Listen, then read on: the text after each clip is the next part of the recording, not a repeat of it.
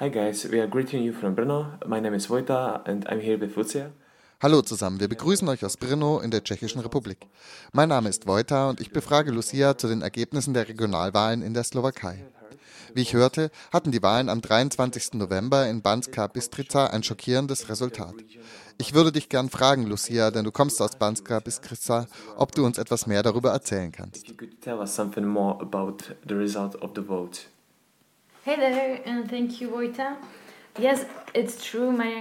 Hallo zusammen und danke dir, Wojta. Ja, es ist wahr, Marian Kotleva hat die Regionalwahlen gewonnen mit 54 Prozent der Stimmen, bei einer Wahlbeteiligung von lediglich 25 Prozent.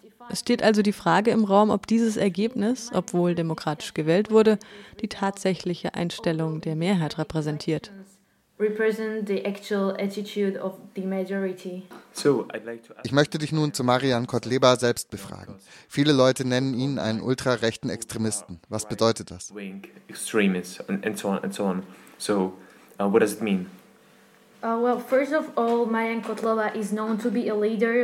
Zuerst einmal ist Marian Kotleva bekannt als der Vorsitzende einer ehemaligen politischen Partei, genannt Slowakische Bruderschaft oder Slowakische Zusammengehörigkeit.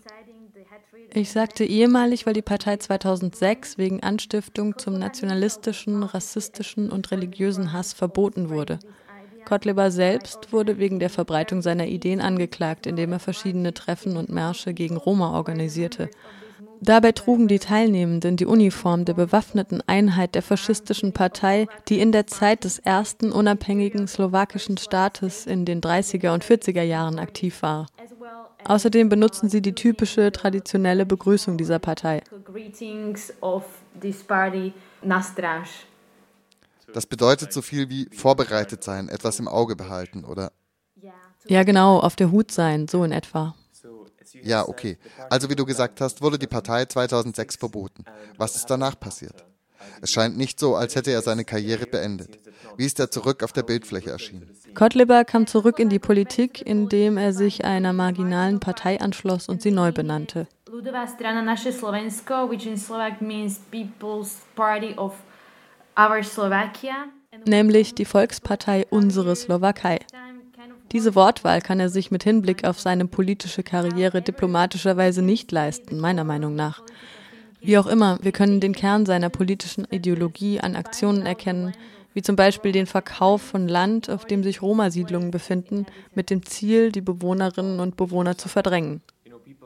Okay, das ist schon ein starkes Stück. Du weißt, die Leute hier sind schockiert und vielleicht ein bisschen verängstigt, dass die Wahlen in Banska Bistrica ein Typ gewonnen hat, der von seinen Anhängerinnen genannt wird. Das heißt wörtlich übersetzt Führer.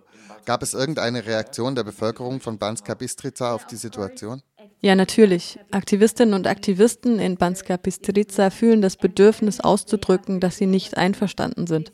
Am Tag nach den Wahlen begannen sie mit friedlichen Demonstrationen. Sie zünden symbolisch jeden Tag neben dem Museum des slowakischen Nationalaufstandes, das ein antifaschistisches Denkmal ist, Kerzen an. Studierende, Aktivistinnen und Aktivisten in anderen slowakischen und tschechischen Städten beschlossen, die Proteste zu unterstützen. Am Tag der Amtseinführung von Marian Kotleba organisierten wir den symbolischen Akt des Kerzenanzündens, um all den Leuten eine Stimme zu geben, denen die derzeitige Situation nicht egal ist. Also Leute, wenn ihr eure Solidarität mit der Bevölkerung von Banska Bistrica zeigen und an den Geschehnissen teilnehmen wollt, wäre es toll, wenn ihr euch organisiert und irgendwo in Freiburg Kerzen anzündet. Zum Beispiel an der Vivili-Brücke. Für Radio Dreieckland, und Lucia.